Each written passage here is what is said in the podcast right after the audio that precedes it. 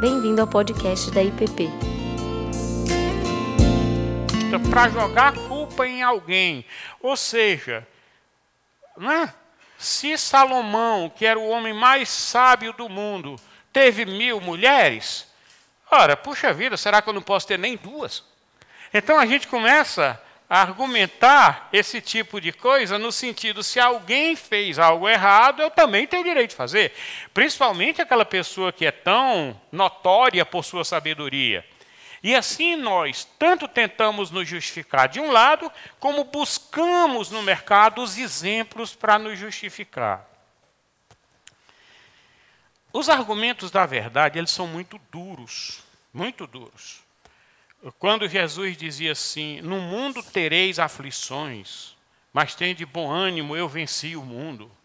Quando Jesus diz: As raposas têm seus covis, as aves têm seus ninhos, mas o filho do homem não tem onde repousar a cabeça, tudo que ele estava dizendo era verdade, mas era muito duro.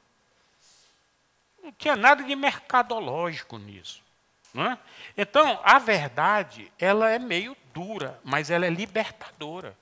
Quem fala a verdade e vive de acordo com a verdade, não precisa viver cheio de malabares de truques, não precisa cheio, é, viver com tentando tapar o sol com a peneira.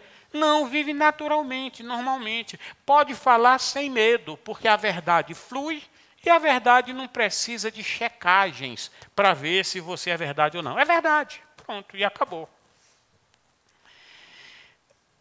Então nós temos uma multiplicidade, às vezes somos como advogados corruptos, às vezes, ou juízes corruptos, que para a mesma situação nós temos duas sentenças já desenhadas que, de acordo com o interesse do momento, eu desengaveto um argumento ou desengaveto o outro, para dizer duas coisas opostas. Muito bem. Quando eu olho ao redor, o que é que eu vejo mais? Que Jeremias diz. A gente vê, ele diz que a verdade está tropeçando pelas praças. Se você prestar atenção, eu gosto muito de assistir documentários, eu, eu, eu assisto mais essas coisas, eu não assisto novela nem nada. Mas mesmo nesses programas, mesmo nessas propagandas mais assim, eu noto que é muito difícil você encontrar um comercial, uma, uma afirmação que você diga, tá completamente verdadeira. Está maquiada, está mascarada. Quando a gente conversa com as pessoas, as pessoas, quando vão sair, já vão sair à rua produzidas. E o que é que significa produzidas? Você virou um produto para vender para alguém. Ou seja, a verdade pura, crua, doa em quem doer, ela está ficando cada vez mais escassa. Então, e como diz o George MacDonald, onde não há verdade, não pode haver fé. Porque a desconfiança está no ar. O que é que vemos também ao nosso redor que dificulta a nossa opção e prática da vida pelo Espírito? Nós vemos injustiça e corrupção sendo premiados. Como diz o, o salmista, quase me resvalaram os pés quando eu vi a prosperidade dos maus, até que eu entrei no santuário do Senhor e vi o fim deles. Mas é muito duro para uma pessoa no mundo de hoje, principalmente quando as próprias igrejas não estão conseguindo sustentar suas afirmações. Pegar e ver tanta injustiça, tanta maldade sendo premiado e permanecer dizendo, como uma vez eu vi a expressão, será que só eu que vou ser o, o, o mocinho? Todo mundo bandido e só eu que sou o mocinho? Eu me recuso a isso. Quer dizer, a dificuldade. Os valores morais que eram tão claros no passado, agora estão sendo questionados. Alguém já diz que nós vivemos numa época pós-verdade. Quer dizer, nada do que a gente tinha como tão rígido, como tão claro de valores, para pouca gente isso continua sendo raiz, continua sendo fundamento. Hoje as pessoas é, questionam, mas o que é verdade? Mas o que é isso? Mas o que é aquilo? Por quê? Porque as pessoas preferem viver sem se definir, porque as definições trazem compromisso.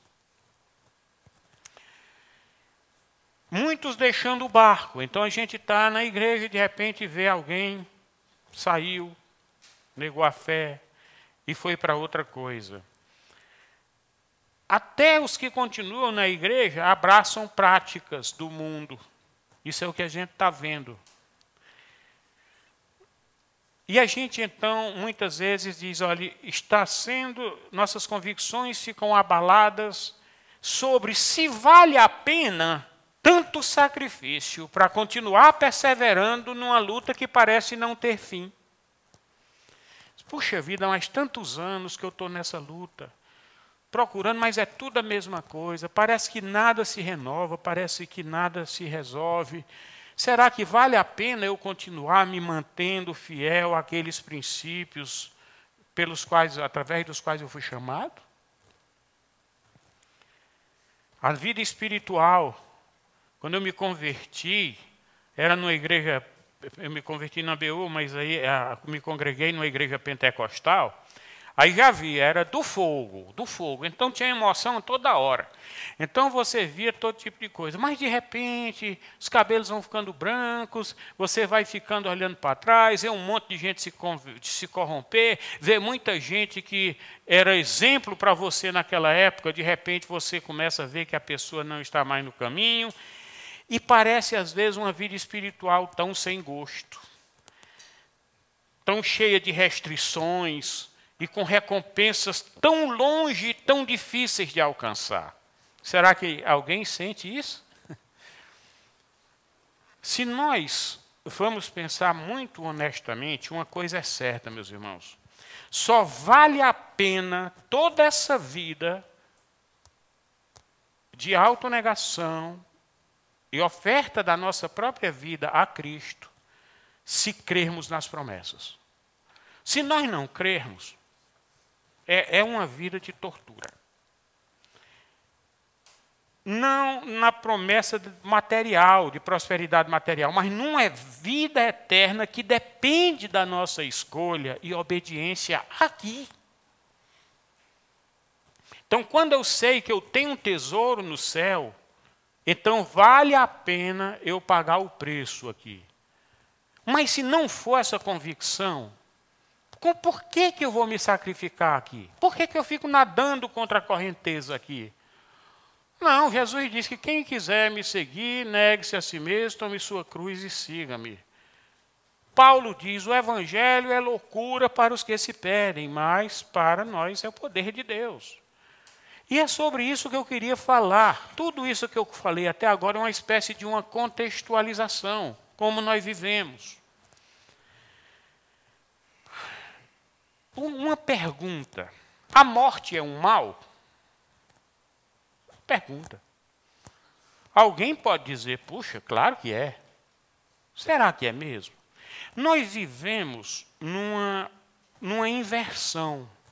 A Bíblia mostra que a morte é, do corpo, ela não tem esses problemas todos. Nós cumprimos o nosso papel aqui, Deus nos chamou, não tem problema nenhum, é a verdadeira aposentadoria, melhor do que a melhor aposentadoria sonhada. Mas tem outra morte, que essa é o que Jesus falou, para a gente ter cuidado com ela, que é a morte da alma. Porque essa é eterna. Então, a morte é um mal quando você olha da morte espiritual. Mas o mal, ele tenta desviar e dizer que a morte ruim é a morte física. E aí fica todo mundo com medo de morrer. Enquanto Paulo dizia: para mim o morrer é Cristo e o viver é lucro. Então, quando nós temos certeza da vida eterna, mesmo que a morte física seja algo saudoso, um pouco sofrido etc., mas ela é o cumprimento de uma missão, é o diploma de formatura do cristão.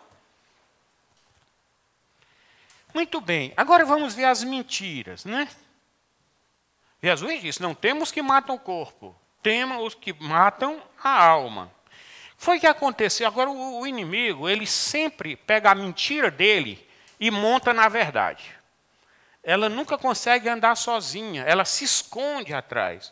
Recentemente, né, o pessoal conseguiu atrelar essa questão de racismo à questão da moralidade sexual. São duas coisas distintas, mas lutar contra o racismo é, é legítimo? É sim, mas atrelou a outra coisa que não tem nada a ver. Então, o, o mal, ele sempre procura pegar uma carona com algum bem. Então, vamos ver aqui o que, é que aconteceu no Éden. Mas a serpente, no Gênesis 3, diz: Mais sagaz que todos os animais que o Senhor havia feito. Disse a mulher: É assim que Deus disse: Não comereis de toda árvore do jardim? Respondeu-lhe a mulher: Do fruto das árvores do jardim podemos comer, mas do fruto da árvore que está no meio do jardim, disse Deus: Dele não comereis, nem tocareis nele, para que não morrais. Então a serpente disse à mulher: É certo que não morrereis. Porque Deus sabe que no dia em que dele comerdes, se vos abrirão os olhos, e como Deus conhecereis o bem e o mal. Agora eu pergunto: depois de comer o fruto, Eva morreu? Não, mas Jesus disse que ele ia morrer. Deus disse que ele ia morrer. Quem é estava com a razão, então? O diabo diz: Não morrereis. Deus diz: Vai morrer. Acontece que o inimigo, ele apontava para a morte física e Deus estava mostrando a espiritual. São duas linguagens diferentes. O problema de Eva aí foi que ela escolheu errado em quem confiar. Em vez de confiar em Deus, confiou na serpente. E isso é o nosso pecado do dia a dia. É escolher errado em quem vamos crer. Pois muito bem. Vamos ver a continuação. Então o que é que disse o Senhor Deus? Ele disse: Eis que o homem se tornou como um de nós, conhecedor do bem e do mal. Assim, para que não estenda a mão e tome também da árvore da vida e coma e viva eternamente. Resultado: homem e mulher foram expulsos do paraíso não por castigo, mas por misericórdia, para impedir que eles vivessem eternamente no pecado e aquele estado de morte espiritual se tornasse eterna. De, de fato, eles se tornaram conhecedores do bem e do mal. Mas em que contexto? Deus iria ensinar para eles o bem e o mal, mas do jeito de Deus, na hora certa, no momento certo, para a função certa, para amadurecê-los, formá-los, até que um dia Deus pudesse dar o jardim para eles administrarem sem precisar de proibições. Mas só que eles receberam o que o diabo prometeu, só que uma falsa promessa Agora, porque eles esperavam algo bom e veio algo ruim. A morte espiritual e o conhecimento do bem e do mal para a corrupção. É tanto que logo depois eles perceberam que estavam nus. Quem foi que disse que eles estavam nus? A mente deles. A mente deles agora estava vendo as coisas da forma errada. Muito bem.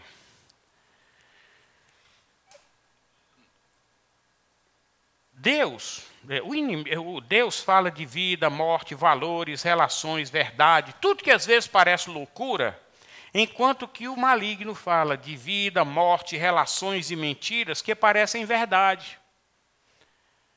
Deus coloca a verdade e as relações de uma forma tão do jeito que ela é, que são duras demais e as pessoas acham que não é verdade aquilo. Por exemplo, um casal viver feliz sem viver querendo se matar e, e, e, e a vida toda, para sempre. Ah, acha que isso é impossível.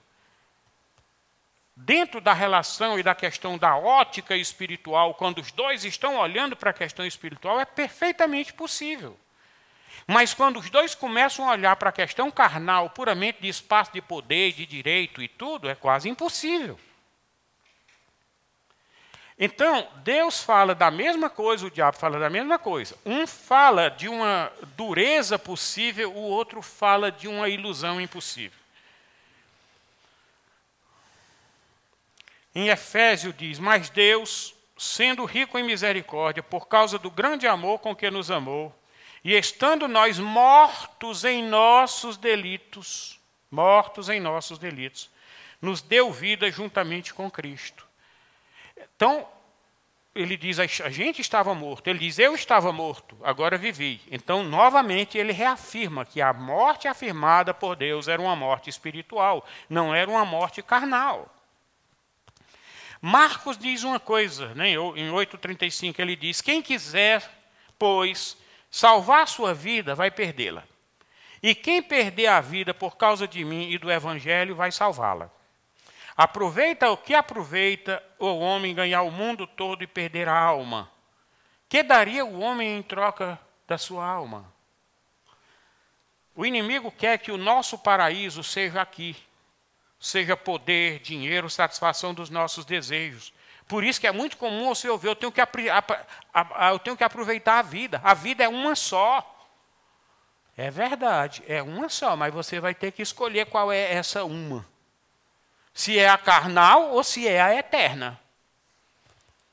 Então onde é que você vai investir? A vida é só uma. Pois é, aí você vai danar a vida eterna por causa da vida terrena.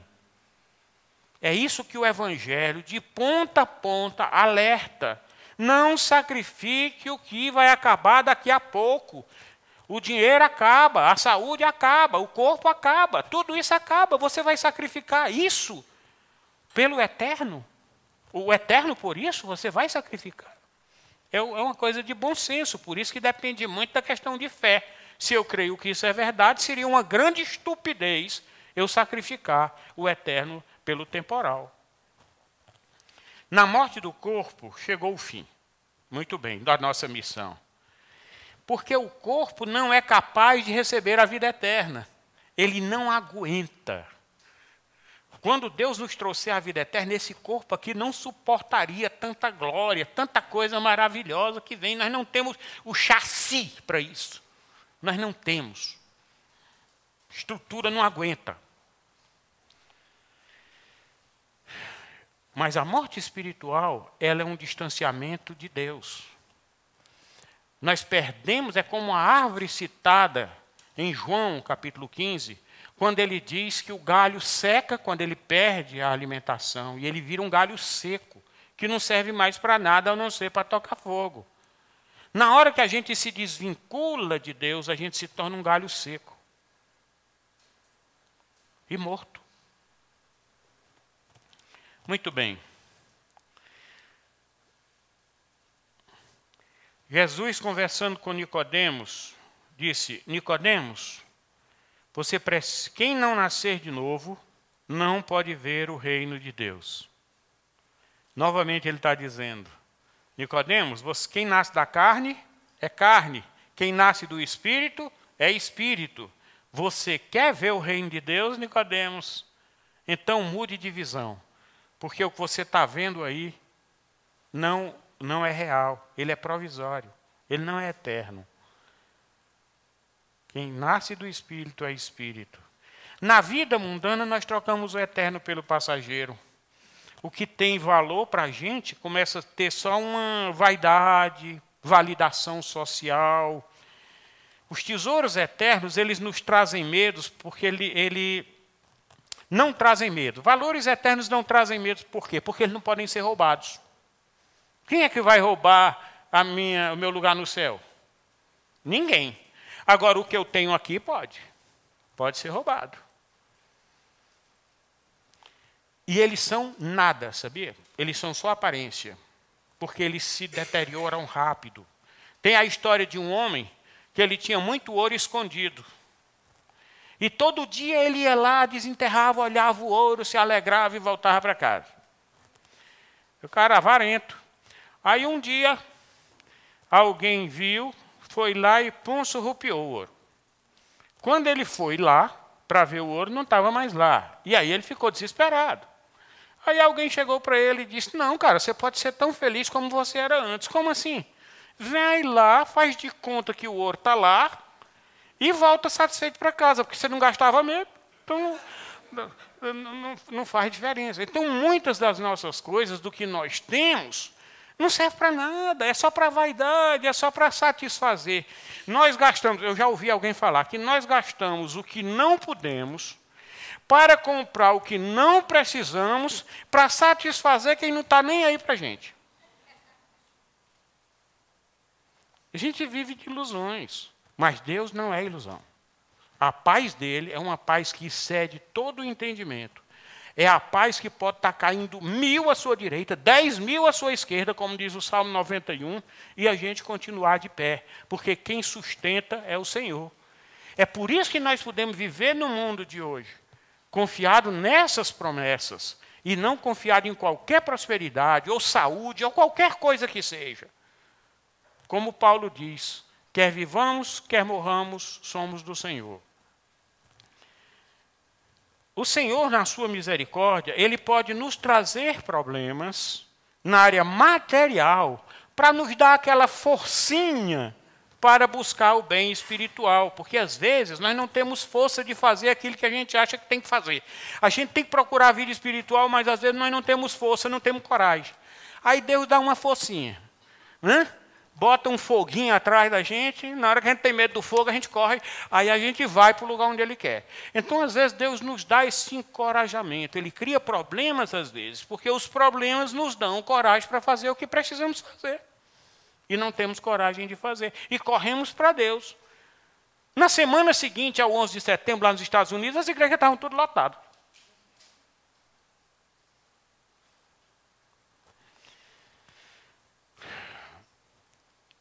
O novo nascimento, que nos leva ao eterno e restaura a identidade, restaura quem nós somos, que é a imagem de Deus, restaura o nosso ser e submete o que fazemos ao que somos. Porque se nós conseguimos fazer de acordo com o que nós somos, então nós somos inteiros, coerentes, íntegros é o que Paulo diz: bem-aventurado aquele que não se condena naquilo que aprova. Ou seja, ele quer que a minha nova criatura determine o meu novo, meus novos atos, meu novo estilo de viver, onde a minha vida agora vai obedecer aquilo que eu creio.